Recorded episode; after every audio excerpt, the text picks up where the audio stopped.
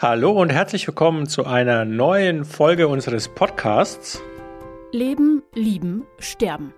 20 Minuten mit Max Frisch. Ein Podcast von Jan Schilling und Matthias Winkelmann.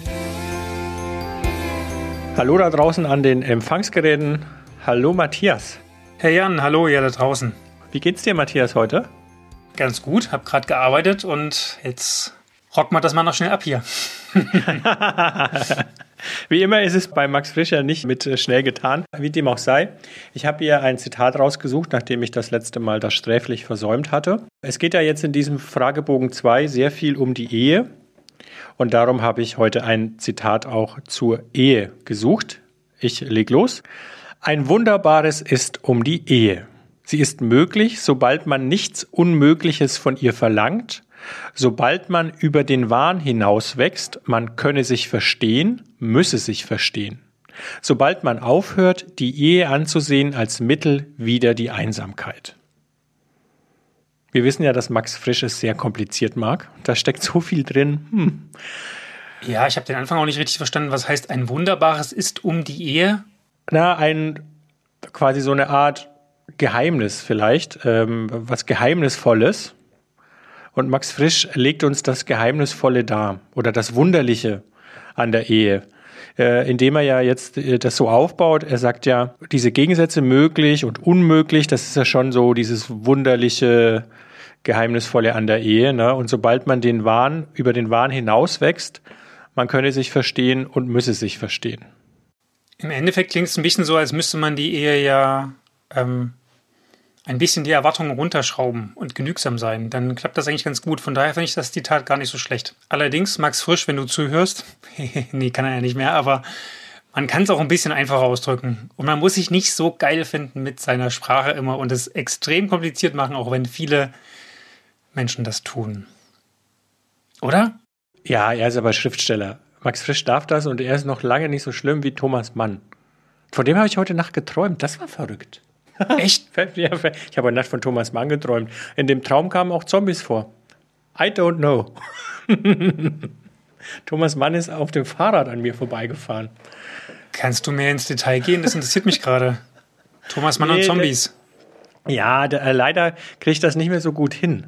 Das ist äh, sehr problematisch. Ich hätte diesen Traum sehr gerne erinnert, weil äh, sicherlich eine Analytikerin oder ein Analytiker große Freude an diesem Traum gehabt hätten. Aber ich krieg's nicht mehr so genau hin. Schade eigentlich. Tut mir leid, Matthias. Äh, auch für mich tut's mir leid. Es ist interessant, weil ich hatte letztens auch so einen krassen Traum. Das wäre auch was für einen Analytiker oder Analytikerin gewesen. Ich wurde, glaube ich, erst verfolgt. Mich wollte jemand umbringen und dann war ich in einem riesigen Haus gefangen, also eher so eine Art Halle. Und ich bin immer nach oben weggeflogen. Und ich musste mich quasi, musste quasi aufpassen, dass ich nicht an irgendein Fenster gerate, weil ich dann wie ein, wie ein Helium-Luftballon weit in den Himmel hinaus hochgeflogen wäre. Und mich mussten nicht immer Leute festhalten. Das war auch ein bisschen abgefreakt. Also, liebe Hörerinnen und Hörer, falls da jemand ist, der Träume analysieren kann, geht doch mal rein, was unsere kranken Gedanken hier produziert haben und was das bedeutet.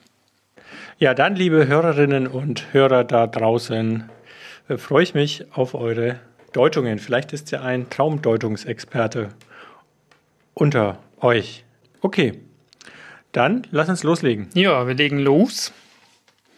Und zwar würde ich mal die nächste Frage vorlesen. Wir sind beim letzten Mal in den Fragebogen 2 vorgestoßen. Es geht um die Ehe oder um Beziehungen allgemein. Und die nächste Frage, Frage 3 in Fragebogen 2 oder auch Frage 28 von 100, es ist noch einiges zu tun, Jan. Was haben Sie anderen öfters geraten? Antwort A, dass sie sich trennen oder Antwort B, dass sie sich nicht trennen. Jan, bist du ein Beziehungsretter oder ein Beziehungszerstörer, wenn ich es mal ein bisschen plakativ sagen darf? Auch das hast du schön gesagt. So äh, finde ich, habe ich gar kein Problem mit der Antwort. Äh, da bin ich eher der Beziehungsretter. Also ich habe sehr viel mehr Menschen geraten, sich nicht zu trennen. Das ist schön. Warum? Das hat mehrere Gründe. Ein Grund war sicherlich so, so ein bisschen so ein Idealismus. Wir hatten das ja schon mal, auch so eine Vorstellung von der Liebe, so Ewigkeit und sehr romantisch. Und das war sicherlich ein Grund.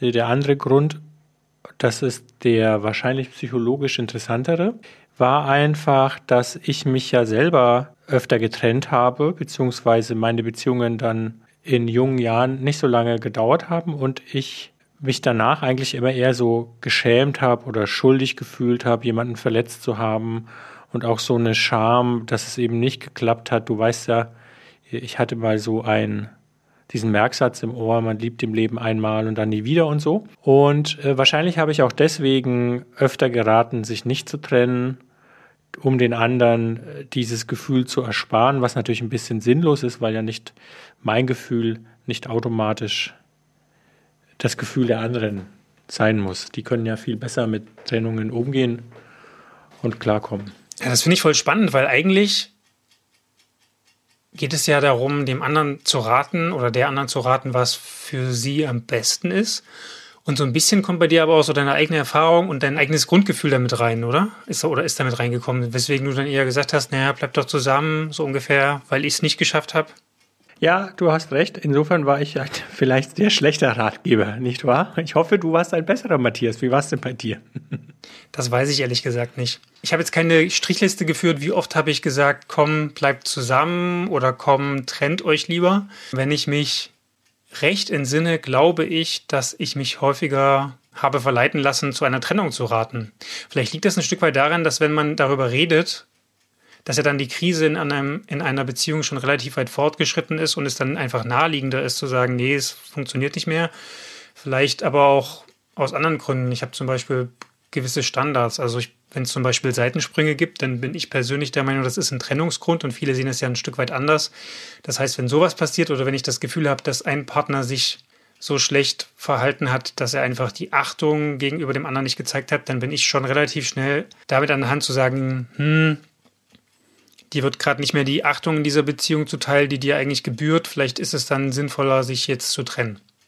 Wobei ich andererseits auch so der Anhänger davon bin, sich nicht zu schnell zu trennen, weil man ja nie die perfekte Beziehung haben wird. Also die gibt es einfach nicht. Und deswegen auch nicht versuchen sollte, eine Beziehung wirklich so zu verbiegen, dass sie unbedingt perfekt sein muss, weil einfach jede Beziehung ihre kleineren und größeren Probleme hat und man einfach damit auch leben muss. Also das gehört einfach dazu und das sollte man sich nicht trennen. Aber ich glaube, unterm Strich habe ich öfter zu einer Trennung geraten, einfach weil es Gründe dafür gab, würde ich mal sagen, zu dem Zeitpunkt, als ich mit den Personen drüber gesprochen habe. Ja, also ich stimme dir in einer Sache auf jeden Fall zu, wobei ich auf eine andere Sache eingehen müsstest du, wenn du sagst, irgendwie dir wird die Achtung nicht zuteil, die dir gebührt, dann gehst du ja im Grunde auch von deiner Vorstellung aus von Beziehung und von Achtung. Die muss ja gar nicht auf die quasi auf die jeweilige Beziehung zutreffen, weil es stimmt natürlich, manche Leute sagen ja, auch so ein Seitensprung ist okay, wenn man jetzt nicht so ein so ein krasses Besitzdenken hat, was auch immer da für ein Modell dahinter steht, dann wendest du ja auch deine Vorgaben. Ja, das stimmt.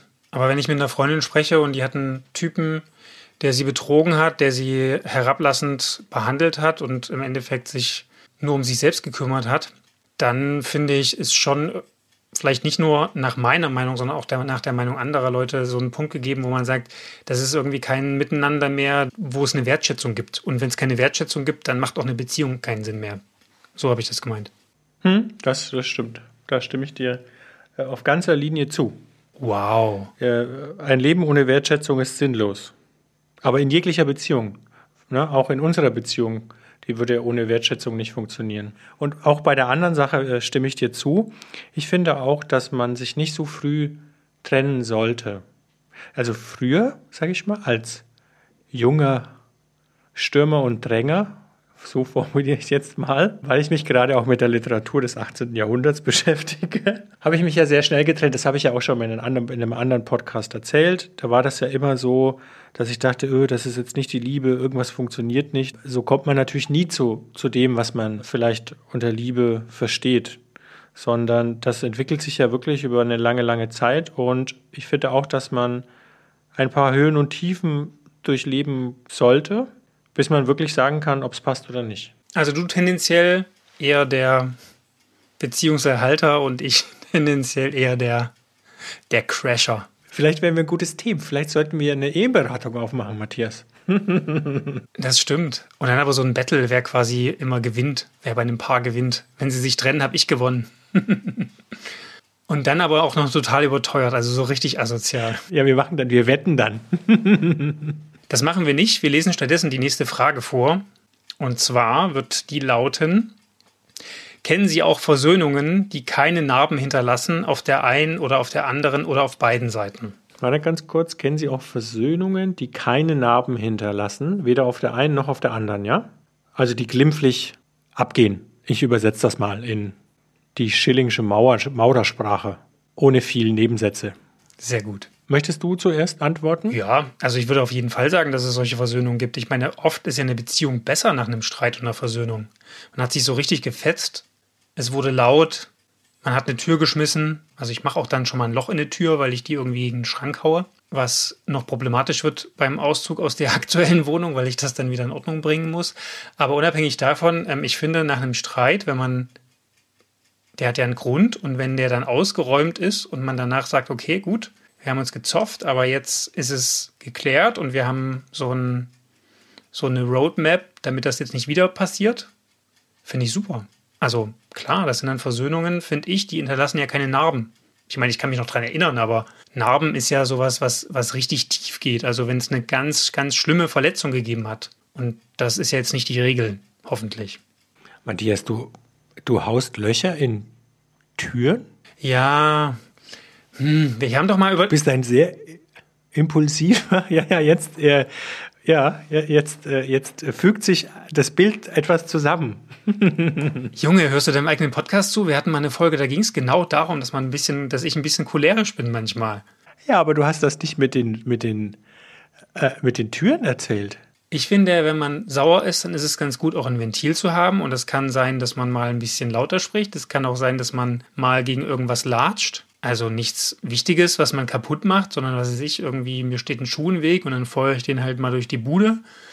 Das ist jetzt nicht besonders erwachsen, das gebe ich zu. Ja, und da war es einfach so, wir haben ein Zimmer, da ist so ein Schrank direkt dahinter, der eine sehr spitze Kante hat und dann habe ich halt die Tür irgendwie aufgeschmissen und dann ist die halt gegen diese Schrankecke geflogen und dummerweise war das halt auch nur so eine Pressspanentür, also jetzt keine hochqualitative Geschichte.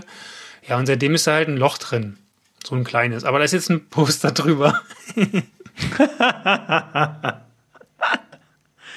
Ach, wie schön. Ja, das mag nicht erwachsen sein, aber es ist ehrlich. So. Ja. Und ich glaube, das kennen ja viele. Ich habe das ja auch, wenn du dich vielleicht nicht mehr so gut dran erinnerst, in der Folge auch gesagt, ich bin da nicht stolz drauf. Im Gegenteil. Ja, daran erinnere ich mich noch. Es sind die eigenen Sachen und dann, weißt du, solange du jetzt niemanden haust oder schlägst. Nee, das würde ich nicht machen. Das habe ich auch noch nie. Ist halt so, wenn man, das ist das mit diesen billigen Schränken, ne? ja, genau. Weißt du, in so einen guten alten Bauernschrank haust du nicht so schnell ein Loch rein. Nö, da würde so ein kleiner Holzsplitter abgehen und dann wär's das. Was sagst du denn? Äh, ich muss kurz nochmal nachhaken. Ging es um Trennung oder ging es um Streit? Naja, es geht eigentlich nur um Versöhnung. Da wird jetzt nicht gesagt, also wahrscheinlich, Versöhnung machst du ja nach dem Streit, oder? Ich meine, wenn du dich getrennt hast, bist getrennt. Ja, kannst du, die, kannst du bitte die Frage nochmal vorlesen? Ja. Kennen Sie auch Versöhnungen, die keine Narben hinterlassen, auf der einen oder auf der anderen Seite oder auf beiden Seiten? Okay, es geht um Versöhnung. Ich hatte die ganze Zeit im Kopf, frag mich nicht warum, kennen Sie auch Trennungen, die keine Narben hinterlassen? Da wäre ich jetzt äh, fast auf den Leim gegangen. Natürlich gibt es das. Ja, finde ich auch. Versöhnungen, die ist ja ganz klarer Fall. Also da stimme ich dir auch vollkommen zu. Heute ist die Zustimmfolge, Matthias. Hm. Ja, weil es tatsächlich manchmal ja, also gerade das Gegenteil von Narben ist. In meiner Beziehung ist es so, dass wenn wir uns manchmal streiten, dass die Versöhnung mit sehr viel Ehrlichkeit und Offenheit auch wirklich zu einem Wandel führt, zu sehr viel mehr Verständnis und Respekt für und voreinander. Ja, das klingt gut. Ich gebe dir auch recht, eigentlich wäre das viel sinnvoller, die Frage mit Trennungen statt Versöhnungen zu machen. Aber gut, so ist sie einfacher zu beantworten. Das stimmt und ich denke, mal sehen, ob Max Frisch nicht noch was in petto hat, dass es dann um Trennungen geht. Ja, vielleicht. Auf jeden Fall nicht in der nächsten Frage, denn die schließt nicht an, was wir sonst oft hatten. Es geht einfach in Frage 5 nur um Folgendes. Welche Probleme löst die gute Ehe? Welche Probleme löst die gute Ehe, Jan? Also ich, meine erste Frage, die ich jetzt habe, was ist das eigentlich, die gute Ehe? Ein weites Feld, wie ich gerne sage. Matthias Fontane Winkelmann. Na, Matthias Priest, oder? Das ist doch der Vater gewesen. Von Effi. Ja, das, ja, so tief wollte ich jetzt gar nicht eintauchen, aber es stimmt, ja.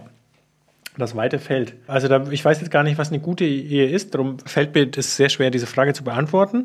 Und ich denke, dass sie auch deswegen kein Problem löst. Weil die Ehe sollte überhaupt kein Problem lösen. Weil wer ein Problem hat, sollte keine Ehe eingehen. Hm. Man könnte auch andererseits sagen, Einsamkeit kann ein Problem für einen Menschen sein und die Ehe kann dieses Problem lösen oder auch eine Beziehung einfach nur, muss ja nicht nur die Ehe sein. Man kann einsam sein und das Problem löst sich durch eine Beziehung oder durch eine Ehe, also die dann später folgt. Ja, aber da ist die Ehe auch nicht die Lösung. Wenn man einsam ist, also dann würde ich das gar nicht auf so eine Paarbeziehung münzen, weil da kann ich auch Freund, Freundschaften führen oder mit etwas mit Menschen, Unternehmen oder keine Ahnung was. Also da würde ich eher sagen, wenn ich aus diesem Grund eine gute Ehe, was auch immer das nun sein mag, eingehe, das ist für mich kein hinreichender Grund.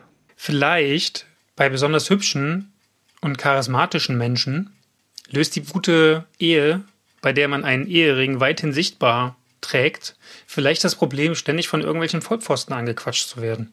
Ah ja, das kenne ich. Ja.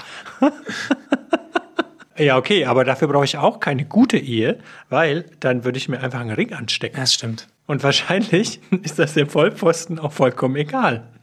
Da denken sie sich, oh, die hat einen Ehering. Mm, der probiere ich erst recht. Oder die werden gerade noch davon angezogen. Genau, ja. Oh, ich muss gerade an Scrubs denken. Ich habe früher mal ganz oft Scrubs geguckt, diese Serie mit den jungen MedizinerInnen. Und die haben, da gibt es eine Folge, wo der Hauptakteur mitbekommt, dass ganz viele Frauen um ihn herum sind, die er gar nicht mehr wahrnimmt, weil sie immer, sobald sie einen Ehering tragen, für ihn unsichtbar werden. Das ist natürlich jetzt so, so aus Spaß gewesen, aber dann gibt es so eine Szene, wo gesagt wird, bitte alle Frauen, die einen Ehering tragen, jetzt mal kurz den Ehering abnehmen und dann erscheinen auf einmal wieder ganz viele Personen um ihn herum. Und er so, oh krass, euch gibt's alle noch. Und dann stecken sie den Ring wieder auf und sind wieder weg.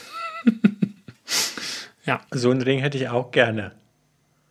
Also ein bisschen wie bei Herr der Ringe. Ja, den gibt es auch bei Herr der Ringe, gibt's genau, ja. Genau, ja. ja. Da gibt es auch einen schönen Ring. Es gibt so schöne Ringe. Ein Ring sie zu knechten. Ja, passt ja zum Diktator. Oder zur Ehe. Je nachdem. der war nicht schlecht. Wollen wir noch eine Frage machen? Ja. Ja.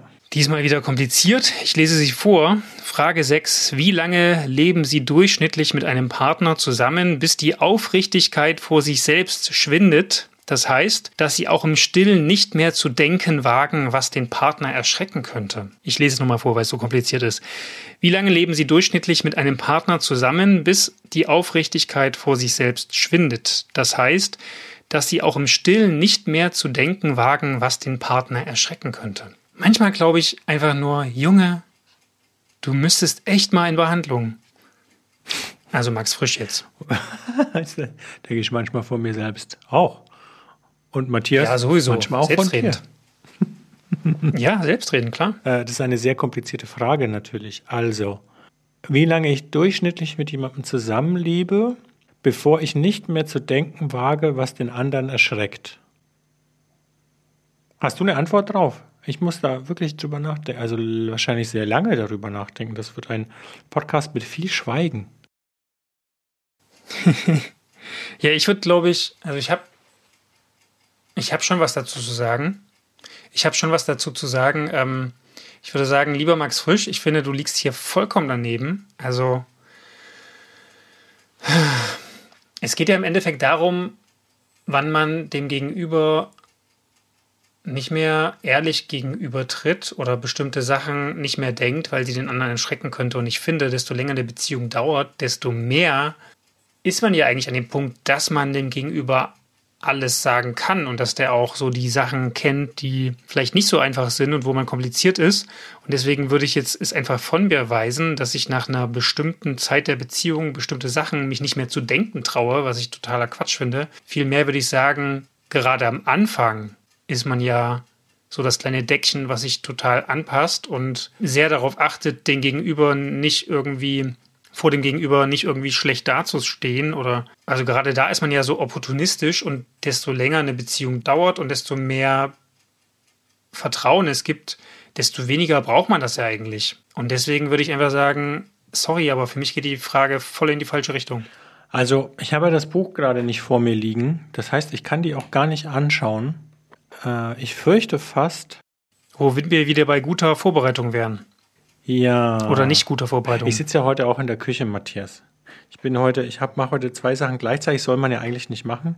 Ich koche und äh, podcaste. Ei. Mein lieber Jan, du wurdest offensichtlich in die Küche verbannt. Solltest du dich trennen? ich meine, wir, Vielleicht solltest du dich trennen. wir, wir haben ja halt eine sehr. Lass mich mal kurz ausreden, Junge. Vielleicht solltest du dich trennen. Was? Ja, nein, Vielleicht solltest du dich trennen. nein. Vielleicht haben wir einfach eine sehr moderne Rollenaufteilung. Männer an den Herd, sag ich nur. Männer an, die, an den Herd und ans Mikrofon, in der Küche zumindest. So habe ich das jetzt nicht gemeint. Ich meinte nicht deswegen, weil du in die Küche an den Herd verdrängt wurdest, sondern weil du einfach nicht dort podcasten durftest, wo du wolltest. Wenn es darum geht, so. ich, ich stehe auch öfters am Herd. Als die zweite Person Ja. in unserem Haushalt.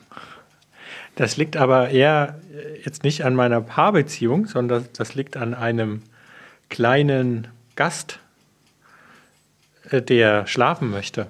Ah, okay. Von dem rate ich dir keine Trennung. Genau. Und äh, da ich ja manchmal etwas lauter bin beim Podcasten, weil ich so in involviert bin in unsere Diskussion, bin ich heute in die Küche gegangen. Okay, du wurdest quasi nicht verbannt. Nicht richtig. Ich habe mich eigentlich sogar selber verbannt. So, so weit ist es schon. Das ist Selbstzensur, Matthias. Ja, das ist eine, eine gute Ehefrage. Aber ähm, bevor ich jetzt wieder hier rumrede, auch da stimme ich dir zu. Allerdings bin ich mir unklar, ob wir die Frage richtig verstanden haben. Aber es stimmt natürlich. Ich glaube auch, dass äh, ich im Grunde im Laufe der Zeit eigentlich erst, also A, so einen Mut habe, zumindest ist es jetzt in der Beziehung auf jeden Fall, über viel mehr Dinge auch zu reden, auch sich zu zeigen, als das am Anfang der Beziehung war. Und deswegen würde ich auch sagen, dass ich jetzt die, wie schreibt, tja, was soll ich sagen? Du kannst deinen Gedanken gern noch zu Ende führen. Ich kann, aber ich muss nicht. ja, das ich hatte auch nicht das Gefühl, dass er ein wirkliches Ende hat. Genau. Matthias, auch da gebe ich dir ausnahmsweise recht. Oh, das ist anstrengend, wenn du einem immer recht gibst. Dieser Gedanke äh, war äh, quasi ein bisschen wie bei Kleist vom langsamen Verfertigen der Gedanken beim Reden. Und ich habe beim Reden schon gemerkt, ei, ei, ei, das wird schwer. Und um es einmal mit einem Fanta 4-Mitglied zu sagen, der dieses schöne Lied hat, Rudi, hör mal, Rudi, hör mal, du haust dir Sachen raus, die holst du doch im Leben nicht mehr ein. So habe ich mich gerade gefühlt. Insofern, insofern lasse ich das. Alles klar, wir sind durch für heute und sprechen auch beim nächsten Mal weiter über die Ehe. Nur noch 18 Ehefragen, Jan. Ja, ist ja, ist ja super, weil wir da halt auch die Profis sind. Ne? Also Ja. wie oft klingelt, wie oft klingelt bei mir das Telefon? Hey Mensch, Jan hier, oh, was sagst du dazu zur Ehe? Weiß gar nicht. RTL 2, RTL, Pro 7, Vox. Tele 5, weiß Vox vor allem, genau, Mittagsmagazin Vox oder wie das da heißt. Oder Brisant, nee, das ist Brisant ist MDR, oder? Ja, MDR, ARD. Ständig werde ich angerufen, ich komme ja zu nichts mehr wegen diesen ganzen Ehefragen. Naja. Bin so froh, Matthias. Ich bin so froh, dass wir den Podcast haben. Weil dann werden die jetzt ein für alle Mal beantwortet und ich kann sagen, hört einfach äh, Leben, Lieben, Sterben. Genau. Wie du die Frage nicht vorliegend hast, sie nicht wirklich verstehst und dann im Endeffekt immer nur zustimmst, was ich sage. ja, genau. Ich finde auch so, so kann man sich ein Leben einrichten. Alles klar. Ähm, beim nächsten Mal. Kleine Sache noch, also falls es heute etwas knarzt, ich sitze auch auf einem knarzigen Holzstuhl. Kleine Info noch. So, das nächste Mal, Matthias. Bist du vorbereitet, hast ein Buch und auch einen Stuhl, der nicht knarzt. Das wäre schön. Ja, ich werde es versuchen. Es gibt hier allerdings fast nur knarzende Stühle. Tja, dann kann ich dir auch nicht helfen. Dann vielleicht eine Fensterbank. Oder den Petsy-Ball. Das ging ja auch. Aber dann äh, quasi werd, bin ich mal leise und mal laut. Weil ich mich immer aus dem Mikrofonfeld bewege. Das wäre auch nicht gut.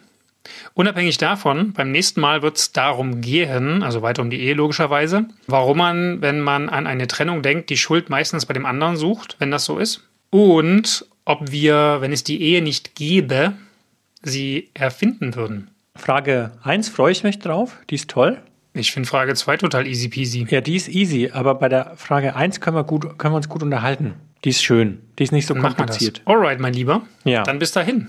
Genau, dann äh, auch von mir ein Tschüss äh, an alle dort draußen und ihr könnt uns ja auch mal schreiben, ob ihr denn die Ehe erfinden würdet und wenn nicht, was ihr erfinden würdet.